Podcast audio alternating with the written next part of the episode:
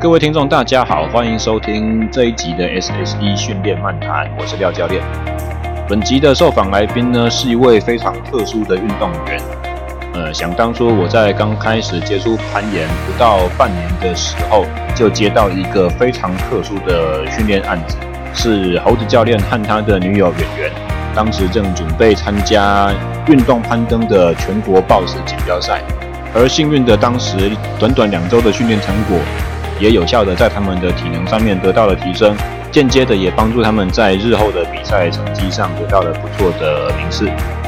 而在大概一年过后呢，猴子教练也成了我在学习先锋攀登确保的时候那一期的训练教官。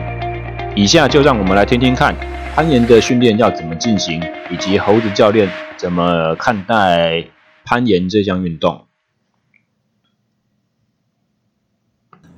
各位听众，欢迎收听第二季第二集的 SAC 训练漫谈，我是廖教练。那今天的访谈对象呢，我找到了我的攀岩教练，呃，任职于光合作用公司的猴子教练叶奇瑞。你好，大家好，我是光合作用运动有限公司，目前是在内湖运动中心攀岩场的正职教练。呃，可以简介一下你们的大概工作内容吗？诶，我一般而言，教练的教练的内容其实会跟大家想的不太一样。可是教练不是只有爬而已，嗯，实际上我们其实要做的事情其实是蛮多的。嗯但除了最简单来讲，大家可以看到的是体验攀岩的体验，然后再就是上课，嗯，那大概就是定期的更换路线，嗯嗯，然后那这次。再就是一般的行政事务，嗯，其实大致上就是这些。因为基本上，其实我们的体制上来讲，其实就是我们什么这种事情都要会，什么事情都要做。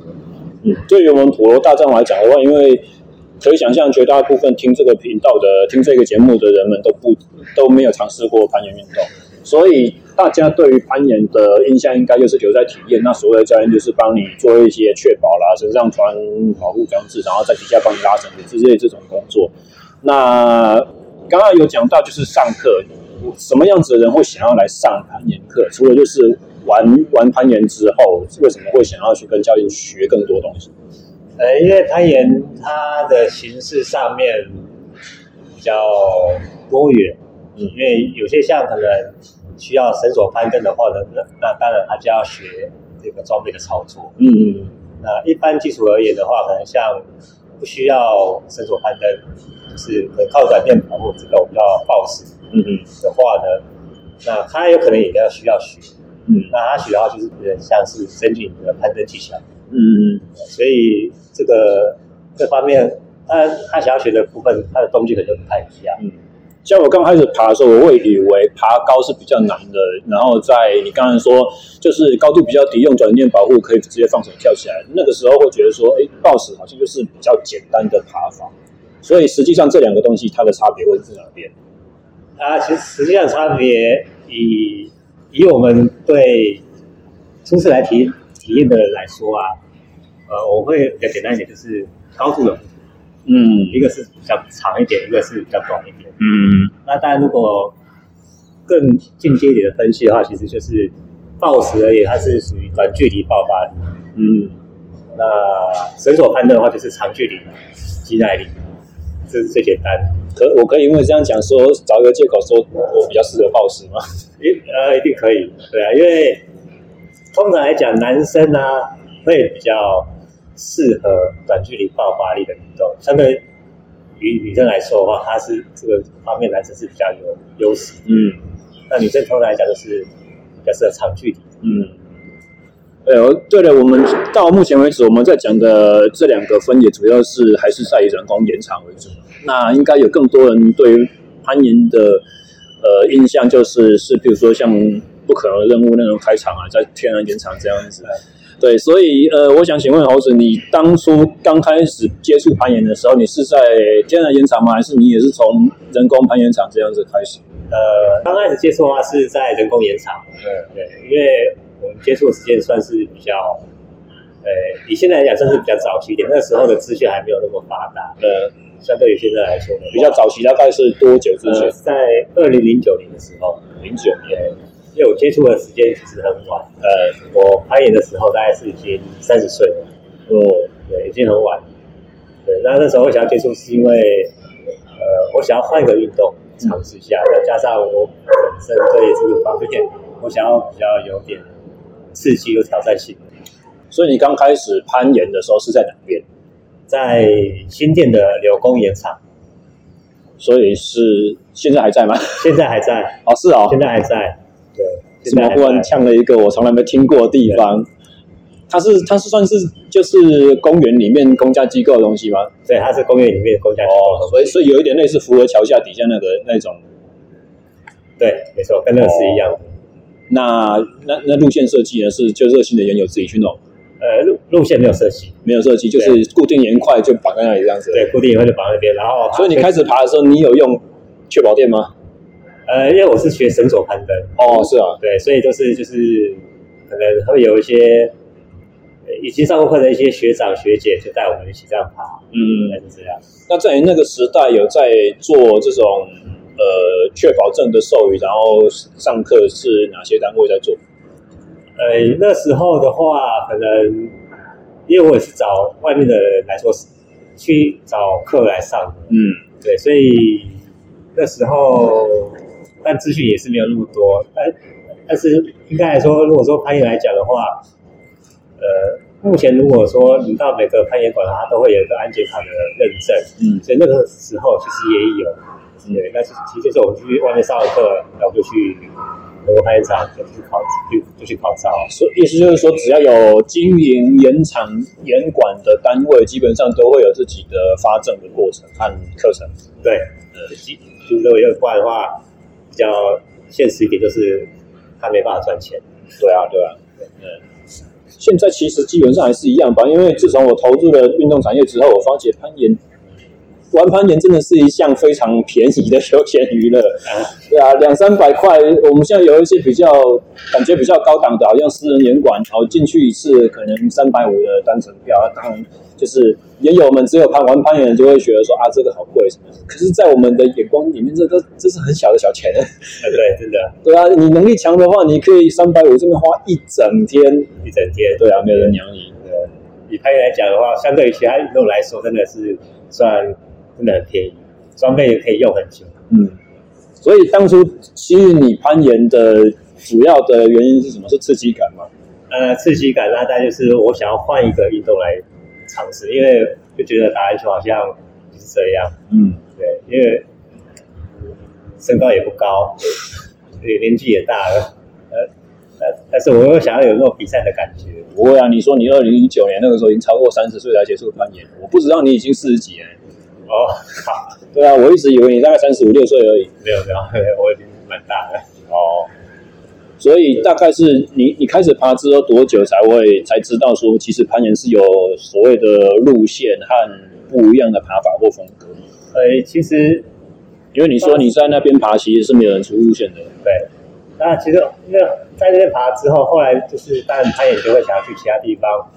挑战不一样的岩墙，嗯，所以那时候我们就会去其他的攀岩馆去去玩，嗯，那这时候就知道哦，原来有设计路线的，嗯，一开始当然知道一开始可能他跟你讲，呃，啊，这个点不要用，这个点不要用，试看看这样的会跑，哦，对，可是不知道这样就是出路线，嗯，可能带你去比较有规模的岩馆之后，就就会知道哦，原来。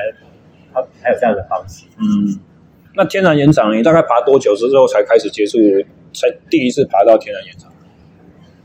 呃，应该半年多，半年多，半年左右。嗯，是在哪边？这还在龙洞。那个时候是龙洞，对龙洞。对，因为因为一开始还不会先锋，嗯，呃，还不会就是自己挂绳索攀登，所以也是。跟现在的体验差不多，就是花钱，然后请 大家教练，然后请教练架好，然后我们就，嗯，那个时候龙洞已经有人出 guidebook 吗？有像现在这样这么齐全完整的规模？呃，那时候有，那那时候龙洞已经有 guidebook 了，但可是那时候 guidebook 是就之前的，目前我们所看到的前一版，就、哦、所以那一本已经是再版过的。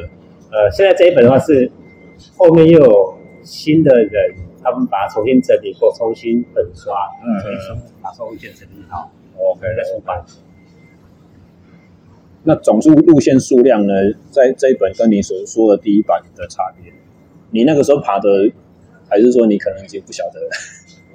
呃，因为大概六百多条吧，嗯，现在整理好的应该更多一点。对啊，现在整理好的，它应该是把所有的路线全部整理上去。嗯，对，所以应该会比现在，呃，会比之前前一版的更多。那像龙洞那个地方的。攀岩的生态是大概怎么样？因为像我只有去爬过一次，但是好像我们刚才讲该度，就是呃，就是有人出了一本书，把上面的路线都是还有特性和难度等等位置在哪边标记清楚，然后出了给呃攀岩的这个爱好者可以去参考。那最早先做这些事情的到底是谁？还有像我们在做运动攀登的时候，上面有打了很多的岩钉，这些岩钉当初是谁去架设的？然后后面又是谁在维护？好，呃，该布克最早学的这个该布克是一个外国人，嗯，他叫呃，中文名字叫罗马修，好像好像第二版的名字作者也是写他嘛，对不对？第二版他应该是共同编辑的，嗯，对，他跟另外一位。呃，比较热心的攀岩的朋友，他们一起编辑的。那上面的龙洞上的一些 boat 的话呢，其实也都是一些比较资深的岩友，他们就是会自己去去探看一些新的路线，由他们上去打的。嗯、那其实这个部分啊，其实都是费用啊，其实都是用募捐，嗯，就是可能。所以他会募捐一些费用来去更新和维护这些网络上面的一些 post 的，所以他的这个募捐计划是一直都还在进行当中的吗？对，一直一直都还有。那现在是比较有，呃，今年会有成立一个协会，嗯，他们就会有固定的一个维修和募款的这个计划，这是比较，它是主要是对政府单位，嗯，对，所以这是比较一个公家指示的单位。之前的话，比较像是一个民间。自主性、自发性的去做这些事情，了解。那台湾好像天然盐场的开发好像也不是很容易啊，因为最近好像也在一些其他呃台湾的一些其他地方有听到有热心的研友在开发天然盐场，结果可能是被风景管理处或者是一些爬山的民众就是看不太顺眼就举发，然后说是破坏自然地质之类的这种做法。你你的看法怎么样？呃，最主要是其实这可能会跟社会民情跟台湾的保护都会有关系。嗯，对，因为可能以台湾民情来讲，可能做这些活动，人家会觉得是危险的。嗯，那去开发单，不管是其实不管是在台湾或是在日本，在其他国家也都一样，就是都一样。你要去开发的时候，其实最主要就是你要跟当地居民做协调。嗯，对。那其实有些时候，如果你没有去讲，就直接上去打，那那这个人家一定。嗯嗯，不太开心。那他可以接受，那大概就是政府单位不能接受。嗯，那以台湾来讲的话，政府单位他通常来讲，大部分都对这个方式就是都会持比较保守的态度。对对啊，对不不能不认识的东西、不熟悉的事情，他是全先会以一个管制和不开放的原则。然后因为他不熟悉嘛，他就怕出错，能够少一个新的业务就。尽量不要。那如果是这样子的话，为什么龙洞那边可以有这么完整、这么成熟的攀岩风气，然后最后还可以弄到可以有一个协会去对政府？对啊，因为这个龙洞这边的话，可能它是更早期，应该非非常早、非常早，嗯，更早之前就就有开发，因为因为石头太好了嘛，被发现了这样子，这个太早被发现，这个太这个年代真的非常非常久，不可考，的，对，就所以后来他们就会变比较，应该是比较早期。他们可能有跟政府对谈过，嗯，有规划，所以他这边就规划一个，可能也许想要发展一个攀岩的观光之类的，这个特色观光、特色观光之类的，对，所以才这边才允许可以有攀岩的这个运动是在这在这个地方。那对于很多人们想，就是说你在天然的地质上面去钻洞，然后打一些岩钉，好像是一个破坏生态的事情，但是。就是上次我去龙洞爬的时候，我稍微翻阅一下该度，其实他们好像对于这些东西也是有一些呃蛮强的自主规范，对不对？就是说能够进行传统攀登的地方就不打岩钉。能不能也跟我们顺便介绍一下攀岩是怎么从登山运动分野出来的？然后还有所谓传统攀登和运动攀登是怎么一回事？呃，最早攀岩是在登山的里面，那但后来就是随着攀岩的强度，它可以运用地形，但是这跟装备上面应该也会有关系。嗯。那后来他就慢慢独立出来，变成是他也单一一个做一个项目，他就跟登山分开来。嗯，但你看到一些可能技术性的登山，它还是会有跟攀岩类似的一些东西。对，好像背会背冰爪、带冰斧还是什么带梯子这种。其实那也是攀岩，只是它可能是形态不一样的。嗯、那传统攀登的话，跟运动攀登，运动攀登比较像是后后期的，它相对来讲它是比较容易更容易接触的。嗯，因为传统攀登来讲，它是属于在需要放一些岩屑，它是岩缝里面。嗯嗯。那至于呃，所以爬完岩屑拿出来，岩屑回收。对，然后岩石岩壁还是原本的样子，不会造成任何的破坏。基本基本上，它的对自然环境的破坏是相对来讲是比较小的。嗯，对。那但会有运动攀登，大概就是。这种攀登比较比较偏向就是竞赛，嗯，对，那竞赛的话，它是以完成一个路线为目标，以完成路线为目标，竞赛方面的。那这个会不会破坏自然环境？这个其实是有每个人的观点，嗯，想法会不太一样。但与大部分攀岩者来讲，都还是希望，呃，以最好不要改变自然环境为主，嗯，对。但如果可以。不需要在上面，因为相对来讲，你只要打一个扣子在上面，它其实就是留在上面，嗯，它是没办法被拆掉的。对对，所以对于没有爬过的听众们，可能没有办法想象说攀岩的过程是怎么样。所以我们刚开始爬的时候，就是两两一组嘛，对不对？对，身上穿着安全吊带，然后要爬的那个人是把保命的绳子绑在腰上，但是他开始爬的时候，其实还没有任何的保护装置在墙上。嗯所以是爬的过程中，要一边爬一边把自己的岩屑，或者是如果是运动攀登的话，就是快扣去挂到墙上的固定点。对，先挂好这个快扣，然后才能把自己的绳子再扣到快扣里面。对，爬一步确保一步这样。爬一步挂一个绳子挂进去，就多一个支点。嗯，对。那当然爬越高，你的投资就越多。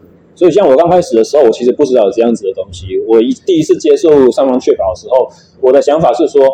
绳子只是保住我一条小命而已。其实真正我必须要成功爬完这一道岩墙的前提，就是我不可以让任何人保护到我。我就是要用自己的能力从底下爬到上面。甚至是我第一次上墙之后，我是下攀爬下来的。那个时候狐狸还问我说：“你为什么要下攀？”我就想说啊，不爬下来的话，不然要怎么办？对啊，这个可能会跟像你刚开始的时候，你会这种想法吗？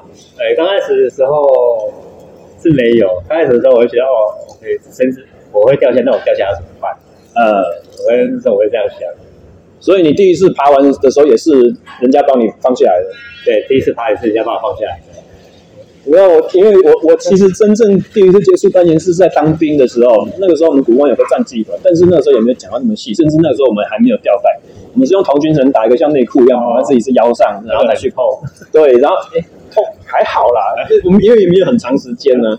听说以前古关是有天然盐场的啊，对，但是在赫伯台风之后被淹掉了，所以我们就那个时候的陆军特战部队就没有场地可以训练，所以才盖了那个战技馆。哦，然后我们练的时候，其实因为我们是义务役的兵嘛，所以也没有很详细的去指导，然后也穿大头皮鞋，还不知道什么东西叫岩鞋，对，就这样爬上去，这样。当兵都是这样。对，那所以那个时候，对啊，就是一条绳子确保挂在上面，然后也不知道到底爬的概念是什么，所以在我的心目中。攀岩就是一一项自我挑战，去爬完这个障碍的事情。那在我的那个时候的认知里面，就是在岩墙上被人家拉着绳子休息，或者是不小心坠落，这个就叫做我进行这个挑战的失败。呃，这样来说，如果以攀爬路线来讲的话，其实这也是其实概念是一样。运动攀登的规则就是这样。运动攀登，运动攀登的规则是这样。对对。那当然，挑战路线的方式其实也是这样。嗯。所以才会有那么多不同的讲法，叫做叫做 onside，叫做 fresh，这些这些东西才会有就是 onside，是没有任何情况下的进行攀登，呃，three point，是重复爬完，把这条路线完成完成它。嗯，在台湾的研友里面，你会觉得说，对于这种东西很执着的人，算百分比多少？算占占比算高吗？你说呃，玩攀路线吗？对，嗯，百分比。因为大家总是喜欢挑战自己嘛，就是喜欢突破自己现有能力。可是，应该也是有很多人就是会用试试看的这种想法去尝试一些新的路线，或者说先看别人爬完这条路线之后，再决定说我要不要上的那种感觉。比较像感觉，他应该基本上开始接触之后，其实他这个就会有这个观念在。嗯，对所以应该比较像是。你对这个事情看得有多重？嗯嗯，因为其实我我们所谓的玩攀路侠，它是会有个级数的区分。对对，有个级数的区分，那大家就是你觉得你每次有进步，大家这个心理上会特别特别高兴。嗯嗯，对啊，所以等于说就是每个人对这个级数的的认知跟你看重的程度，嗯的差异。那像是这种多少级数昂赛这种挑战，是不是还是主要以天然延长为主？呃，对，其实大部分因为天然岩场的路线，它不会不会变，不会变，嗯，对，除非石头崩落，对对对。那人工岩场，因为人工岩场是有人设计过的，嗯，那每个攀岩场，因为攀岩的技术来讲，它就是一个很主观的东西，嗯，所以每个攀岩场它认定的技术会不一样。你像你们就特别难，对，像内湖的话，就是可能目前台湾来讲，可能是最难的。对，那但因为每个认知不一样，所以对人工岩场的级数，呃，个人的建议是，其实不要看得那么重，是吗？对，因为人可是到这边，我就想要插一个题，我想要问一下上一季我最后一集的那个节目的内容，为什么我感觉好像去年的同时间我就已经在爬各岩馆的大概 V 三，可能到 V 四的路线，为什么经过了一年为止我还卡在 V 三、V 四？这是所有岩馆，不是只有你们这边，所以。教练，为什么我练的都不会进步？呃，这个当你到一个等级之后，因为一定是越后面越难，越后面越困难的东西，你会越难进步。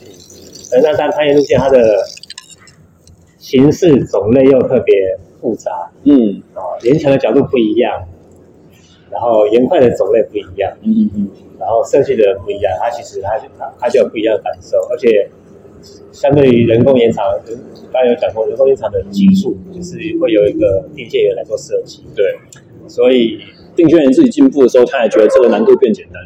当然有，呃，可能啊，对，有时候他可能，也许他爬过其他地方的，他回来觉得，原本这个好像没有那么难。嗯，对，他可能然后觉得，好，那可能也许就给个级数就给低一点。嗯，对，那但你就再回去爬，就觉得。啊，上次我可以爬这样，为什么这这次来不行？实际上可能不一定是因为你退步了，嗯、是因为你爬这个级数它调高了，对啊，会知道。因为路线级数其实它其实是很主观，其实而且它也是很难控制的。嗯，对，就是每个人身体条件不一样啊，比如说可能你比较擅长一些可能力量型路线，嗯，那。嗯，当你在可能角度比较小的地方，比较需要重心停的时候，重心停人的时候，你可能会觉得比较辛苦一点。嗯，也许它其实是一样。对啊，我常常会有这种感觉，就是我好像我比较会擅长一些呃跨距比较大的，或者是说可能。地形角度是陡的，就是说你越爬会越往外面呃掉出来这种路线，然后可能需要抓握的岩块的难度不是很难，比如说不是很窄，有些我们在讲就是 crimp 抠点那种动作，有时候会只有一半指节或三分之一指节这种长度，甚至是这这种我就很不擅长，我会比较擅长一些比较比较大的，可能是动作比较大。对，动作比较大，或者说握点握的比较深，要需要大肌群力量比较深一点。对，而且可能有有一些像墙壁内角，我觉得我我跑会爬内角，或者是需要偶尔需要有撑的路线，可能因为我是有重训背景的，所以我们用推或撑的这种力量或转身力比较强。对，这种我有时候会觉得说，好像对我来讲是比较擅长一些东西。可是如果是完全垂直墙墙面，然后都小点，或者是说。稍微长一点点，需要挑战我前手臂的耐力的时候，哇，就是不行。这这很正常，所以这个就是会爬一种角度的人，第二种角度通常就不会爬得那么快。可是我一直到大概目最近我才理解到说，除了这种很就是很粗浅的认知，比如说力量型的、爆发力型的，或者是说大动作的，或抖的，或垂直墙面之外，好像其实有一些攀爬风格，譬如说身体比较喜欢正面面向墙面，或者是用侧转的方式、呃曲折的方式去攀爬，好像也是有一些这种差异在，对不对？对，其实还是有差，因为它的形式太太多种，嗯，对。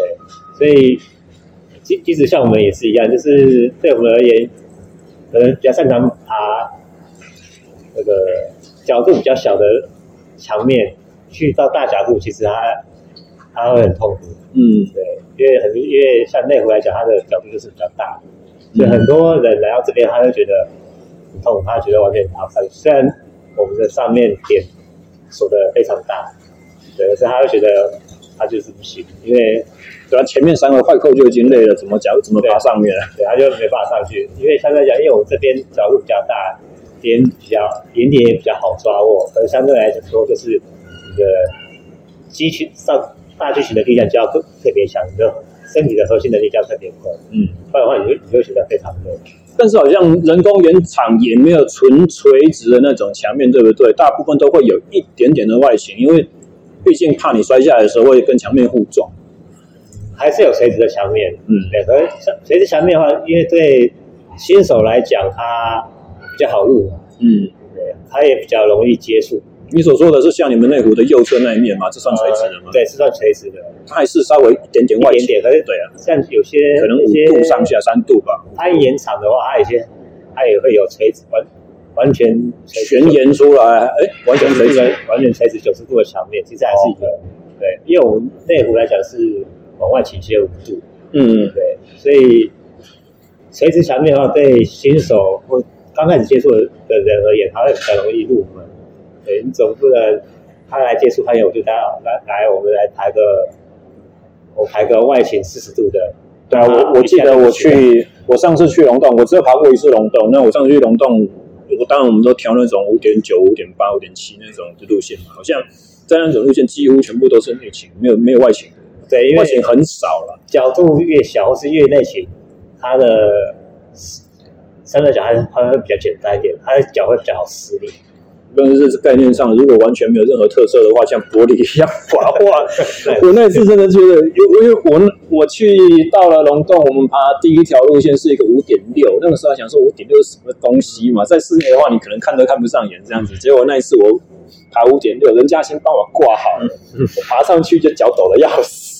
那是怎么可能是五点？就是说，在以我的攀登经验来讲，这可能是五点十一一样的感觉。因为前倾面就是没有手点，对啊，手点非常小，很小，然后觉得说没东西可以抓，没东西可以踩，然后慢慢慢慢站上去，觉得说啊，可能要往后滚了。然后因为是前倾的，所以滚下去脸一定会着地，一定会撞东西。节目的前半段呢，我们跟 Monkey 教练聊到了一些关于他的个人经历。那么接下来的讨论就是关于攀岩这项运动应该要怎么训练。我的第一个问题就是问了 Monkey 教练说，一般的运动新手时期的时候，我们只要多做这项运动，自然就会进步嘛。那么以攀岩来讲的话，进步到了什么的情况之后，我就没有办法再以多爬这种模式去寻求下一个突破口。而开始要进行一些比较特殊或者是比较专门的训练。呃，以下请听猴子教练的解释。那如果已经没有办法以多爬这种最基础的想法去做练习，慢慢进步的话，什么样子的一些基本条件是攀岩必须额外把它独立出来练习的？呃，或者是特别去在爬的时候去刻意做的事情？因为比较像普遍来说，其实我觉得是像当你提升你的核心能力，嗯，啊，那攀岩来讲，攀岩的肌群可能就是背部的背部的肌群，嗯，对，核心能力肌群背部的肌群这方面来讲的话，其实这可能是在不管你在从事任何运动上面，都会对它都有很大的帮助。这个好像对于绝大多数人来讲比较没有办法去想象，为什么要用背的力量和核心呢？爬的时候不就是随时的贴在墙面上？为什么绝大多数研究到练到最后都会回归到说我的核心的力量的背肌？因为其实像就刚才讲的，就是如果你爬外斜面、前斜面的时候，爬外斜面的时候，就是上面的岩石比较突出，对，上下是比较往内缩的这种。是角度比较斜的时候的墙面的时候，其实你必须要把你的脚可以留在墙壁上，粘在墙壁上面，所以这个跟背肌的力量是有关系的，跟你的身体的核心力量会有关系。嗯，对，核心力量的话，因为当角度越斜的时候，因为人是跟人是没有办法对抗地心引力的，所以你必须要把你的脚留在墙壁上面。这时候你必须要让身体的连接稳固之后，才有办法让你的脚是。可以固定在墙壁上面施力，还是说可以这样子描述，就是说，如果手脚都连在墙上，我屁股悬在外面，和身体是可以往内贴墙，这两个费力的程度会差？呃，会差非常多，嗯，差非常多。因为当你屁股是垂下来的时候，其实就是代表你的肚子没有在用力。嗯，那其实相对来讲，肚子没有办法用力的话，你的力量的传导就没有办法透过你的呃中间躯干的力量传到你的手上啊。背上跟手上，为什么？如果手和脚都抓得住、踩得住的话呢？这个会这个会产生什么伤害？因为攀岩，所有的攀岩图其实就是往上而已。嗯，简简单一点就是往上爬。可是往上爬的启动的概念，其实就是需要靠你的脚的力量来做提升。嗯，把你人往上推。那手的力量当然是它有需要，可是你不能都靠只靠手的力量来提升你的高度。所以你的脚的力量越能够传到手，手在上手上面的话，但你相对来讲，你可以爬的可以越轻松一点。好像你中间躯干力量如果不够，嗯，力量传到一半就断掉了，那你只能靠手，那那你就会特别容易累。那另外来讲，就是你会比较容易受伤。所以是不是好像就是说，我我是有这样子的感觉，就是说身体比较贴的时候，好像。一样形状的点在踩脚的时候比较踩得住，如果没有贴的话，我的脚尖就会勾不住那个岩块，就会自然往外凸出来。嗯，对，会比较像这样，因为外前面其实它就是它对身体的力量就会特别。虽然大部分的对啊，虽然大部分的高阶岩鞋都是把它设计成像一个鹰嘴钩一样往下勾，但是如果真的没有用自身的动作去把它摆到那个角度上面去的话，其实。都还是会勾不出来，其实其实踩呃，其实踩不住。那除了像我们刚刚所讲的，呃，就是身体核心的能力以外，还有没有什么其他的东西是特别需要去加强？像是我总是觉得说，我的手就是抓不住，而且是在特定的角、特定的一些角度抓不住。譬如说，就就是很窄小，但是呃，可以往内抠的这种点，比较平，比较。怎么怎么形容？就好像形容一个，好像一个电灯开关在墙上一样，这种感觉的那种小点。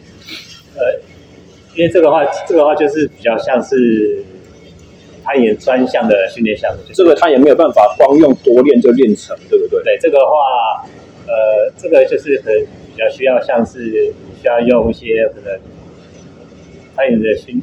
各位听众，不好意思，我们这边是音频呢，有没有办法让你影像，然后用手比出一个形状让你看见？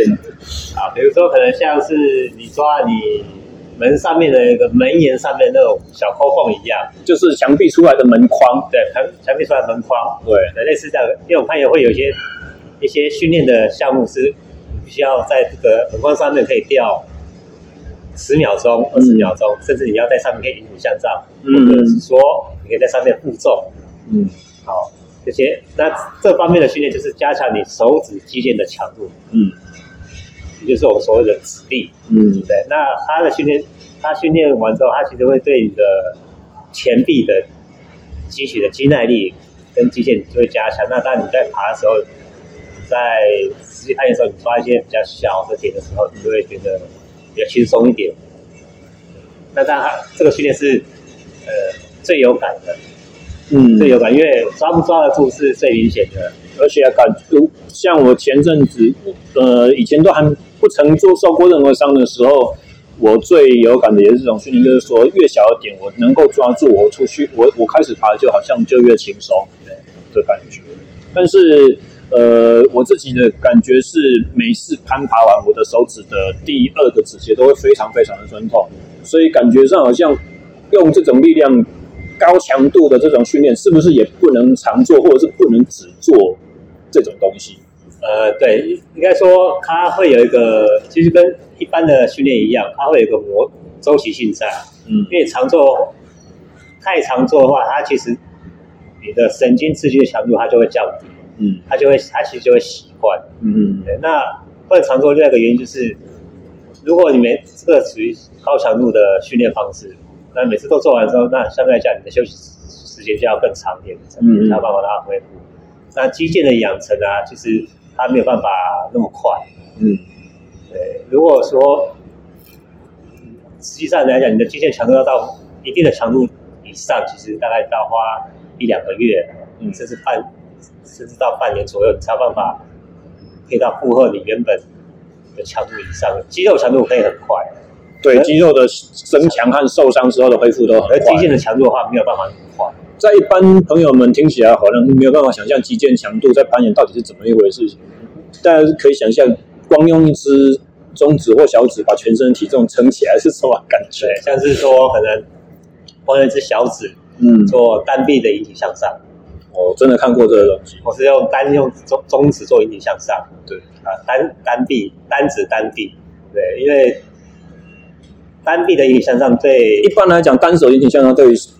绝大多数人来讲就已经没办法，已经很难，对，没办法想象了。可是攀岩的话，可能他需要，甚至需要练到单指引体向上。这些都是一些很特殊的，像呃，因为我是从其他的那种背景转过来的，才开始接触攀岩嘛。我有一个就是很好玩的感觉，就是说我好像有了很好一一些很好的基础，可是我却得到了一个机会去享受一个另外一种全新运动的新手蜜月期一样，我可以一直进步，一直可以一直进步。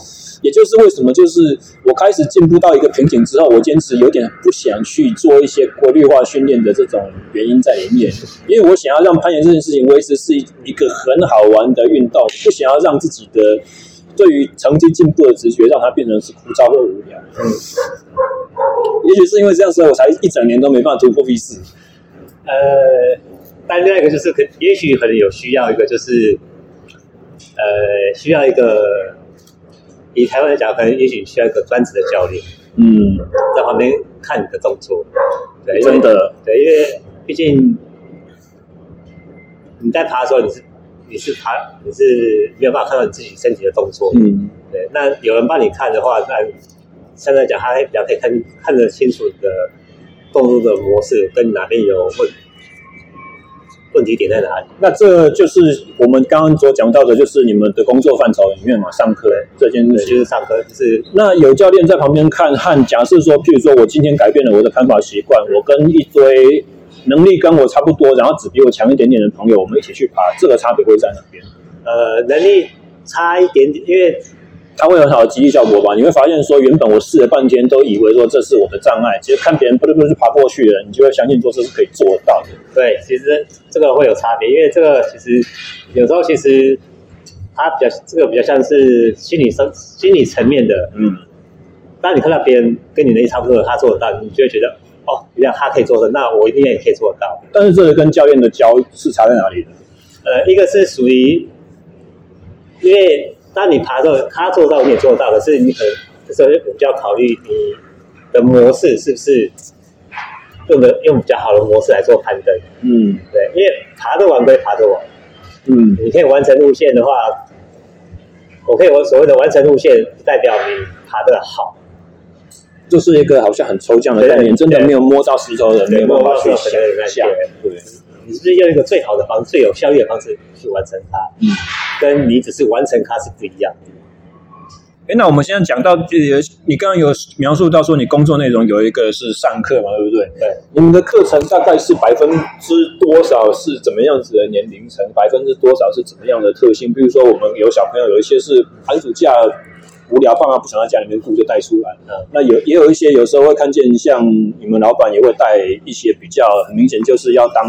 选手那个方向去发展的小朋友去去练，然后有的时候是有一些是成人班。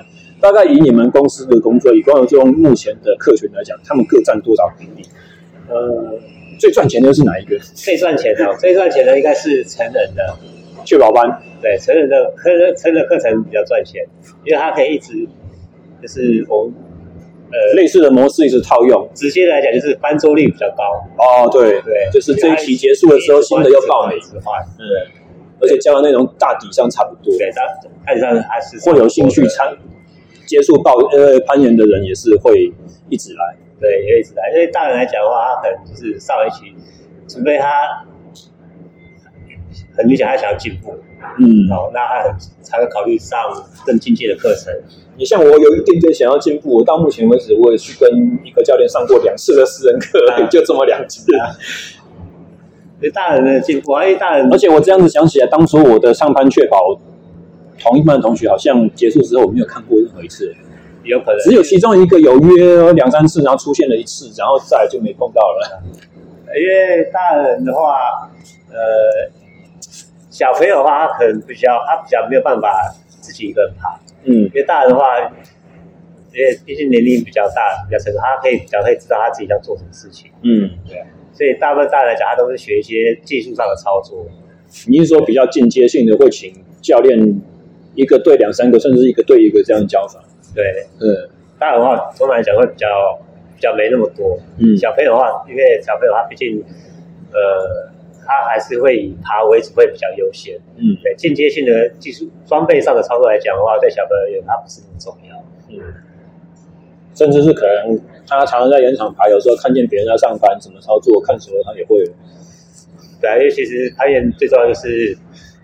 有趣的，嗯，对。比如说，我觉得小朋友来讲，如果他觉得有趣，他带会小孩子爬。那装备性的操作，他其实他他可以的，他可以学的程度，其实大差不多就是这样而已。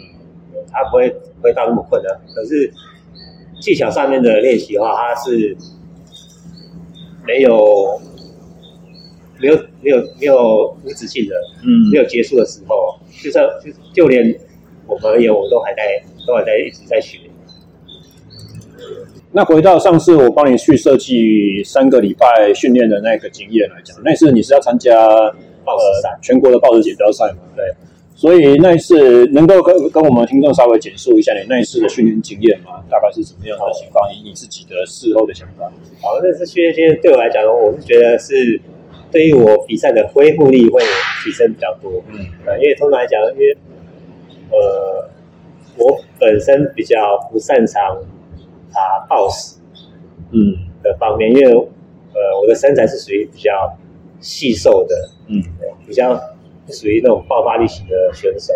你你可以跟我们听众稍微简述一下吗？你大概身高多少？然后体重体重多少？我身高大概是一七一左右，嗯，体重大概是五七五六，五十七五十六公斤，对，体脂大概是呃十一到九，嗯，对，九趴到十一趴左右的。体脂率，已有在训练的运动员应该会觉得说，五十七、五十六公斤、一百七十几的身高真的不算壮了。对，真的，呃，就是瘦巴巴的，干瘪瘪的这样子。对，嗯。所以那次的训练，你说提到了恢复力的改善，那你会怎么样去描述那一次的训练内容？就参加这个计划之前，你会对于就是说一般性体能训练、核心训练或重量训练，对于攀岩的能力的加强，会那个时候有相信这样子的事情吗？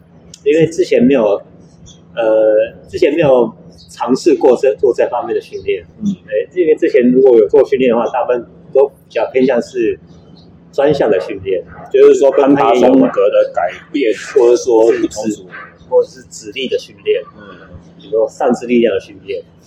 对，那。所以，那在延长的训练有针特别针对恢复力的这种区块吗？有没有这种练法？呃，它延长上面训练的话，比较像是可能，比如说可能像是肌耐力、肌耐力肌耐力的练习。但是说我们可以爬一条可能短距离的路的路线，嗯，也去爬个四五次，嗯，然后加上你的短距离的。肌耐力的呃我们叫做力量耐力的练习，嗯嗯，去加强你的恢复力。对，那因为不管怎样，其实你的兴奋功能这部分其实还是要做提升，嗯，你的恢复力才有可能做提升。对，所以在那之前我是完全没有做这样这方面的练习，因为本本身不喜欢跑步，嗯，对，所以之前来讲我是完全没有做这方面的练习。而且好像在严管里面进行这样子的练法，它毕竟它就是一个攀综合攀爬的方式去练的，所以嗯，你要能够单一把心肺的能力特别掏出来去，好像给他达到很大的压力是没办法达成的事情，因为你不会把自己操到真的很喘很喘，在这种情况之下是不可能爬得上去。对，其实不能爬上去的，因为已经很累的时候，其实你就。就是没办法上墙，所以当时我们给你设计的力量耐力动作，主要是变成好像上肢为主，下肢为主，上肢为主，下肢为主，总共记得好像是七个动作左右吧？对，七个动作，全部都做十个或二十个，每一个动作中间都没有在休息的。对，没有在休息，所以他对那个心肺来讲，它的承受负荷力会很强。嗯，那动作设计的风格上呢？你觉得跟你概念上的重量训练是有接近的吗？还是完全不同？呃，不太一样，完全不一样。嗯，对，因为之前设计的动作上面，感觉比较像是针对核心能力的部分，嗯，会比较加强。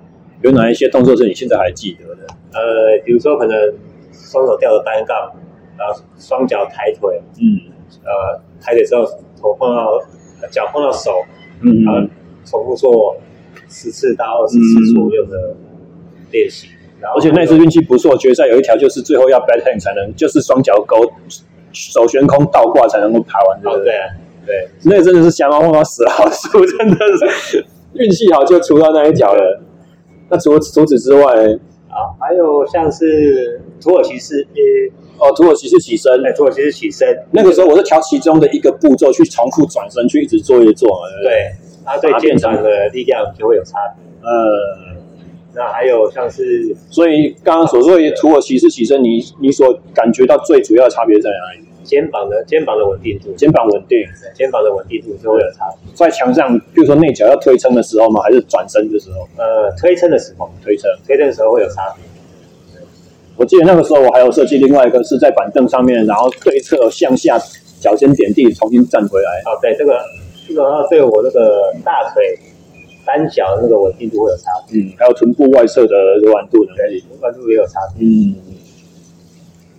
所以这个概念上就是比较像我用类似专项运动的动作特性，但是又能够适当的抽离，没有真的像到非常符合我们在墙壁上面会做的这些东西，比如说不是真正手脚踩盐点、穿着盐鞋的这种方式去。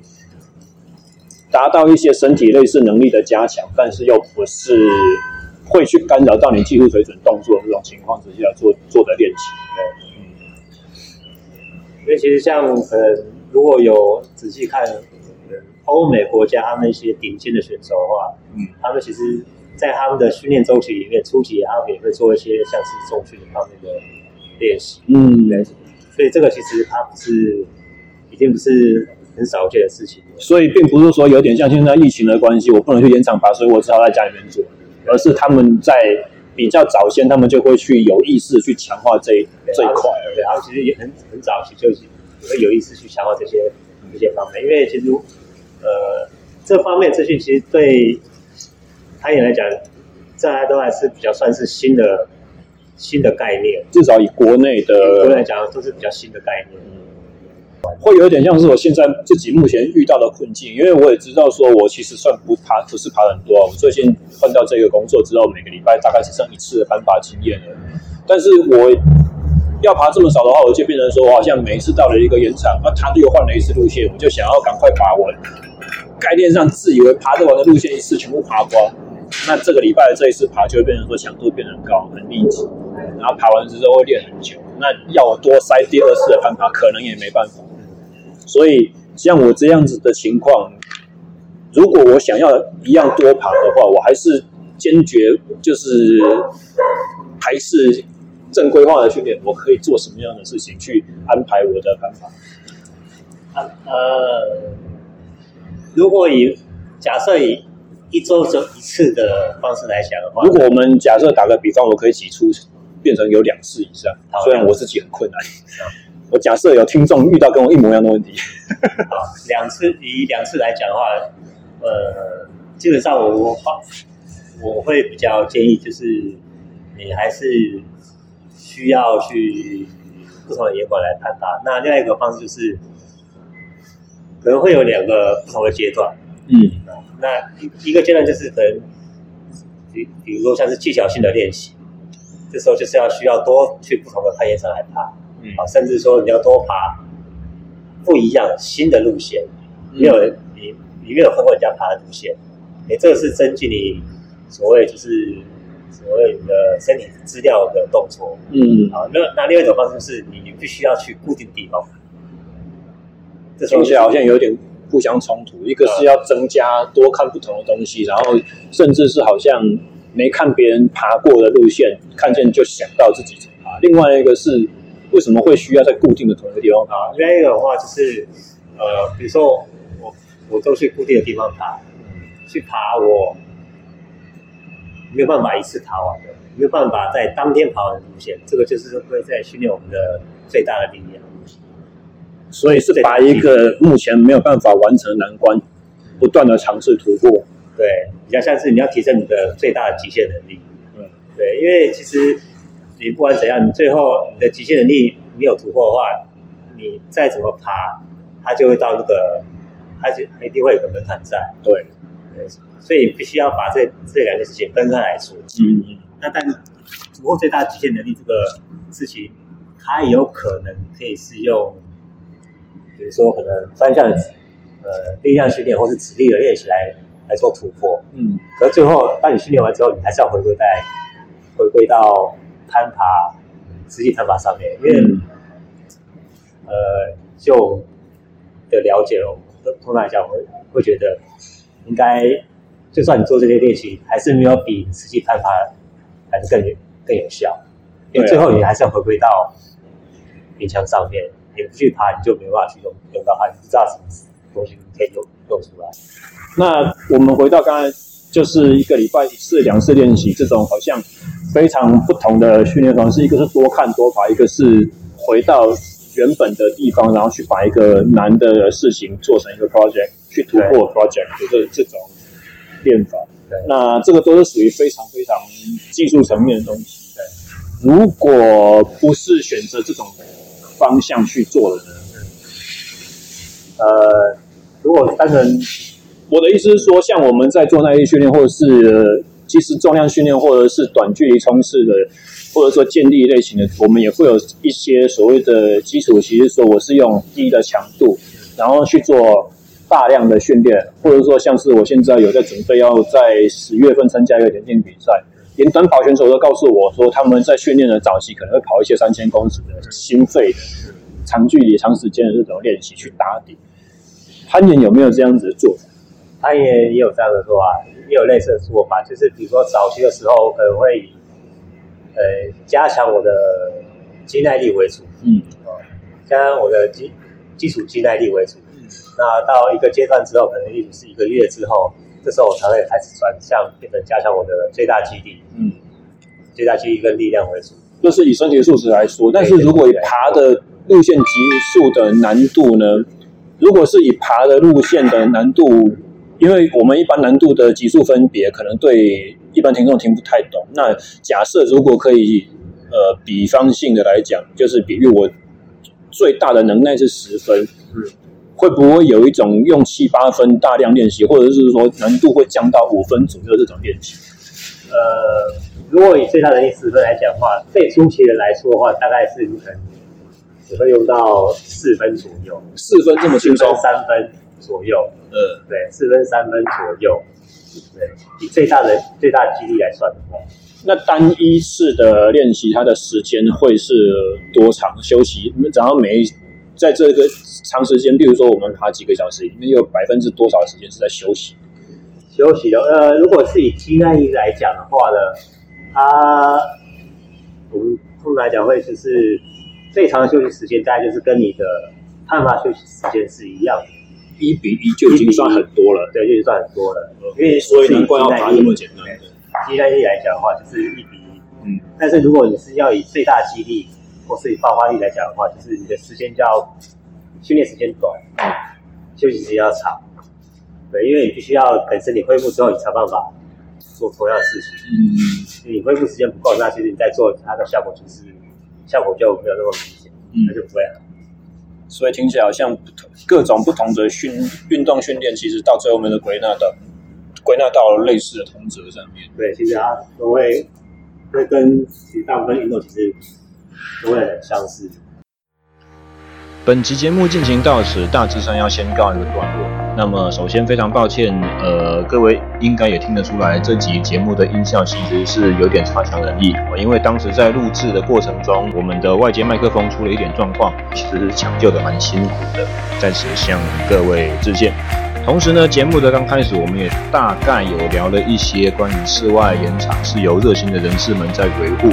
因此，在听这个节目的朋友们，如果你们希望在享受天然延长攀爬的同时，也能够在延长的维护上面尽到自己的一臂之力的话，可以请关注脸书的龙洞铝爆计划，拼法是 R E 连字号 B O L T 粉丝专业，或者是直接洽台湾户外攀岩协会来跟他们进行捐款。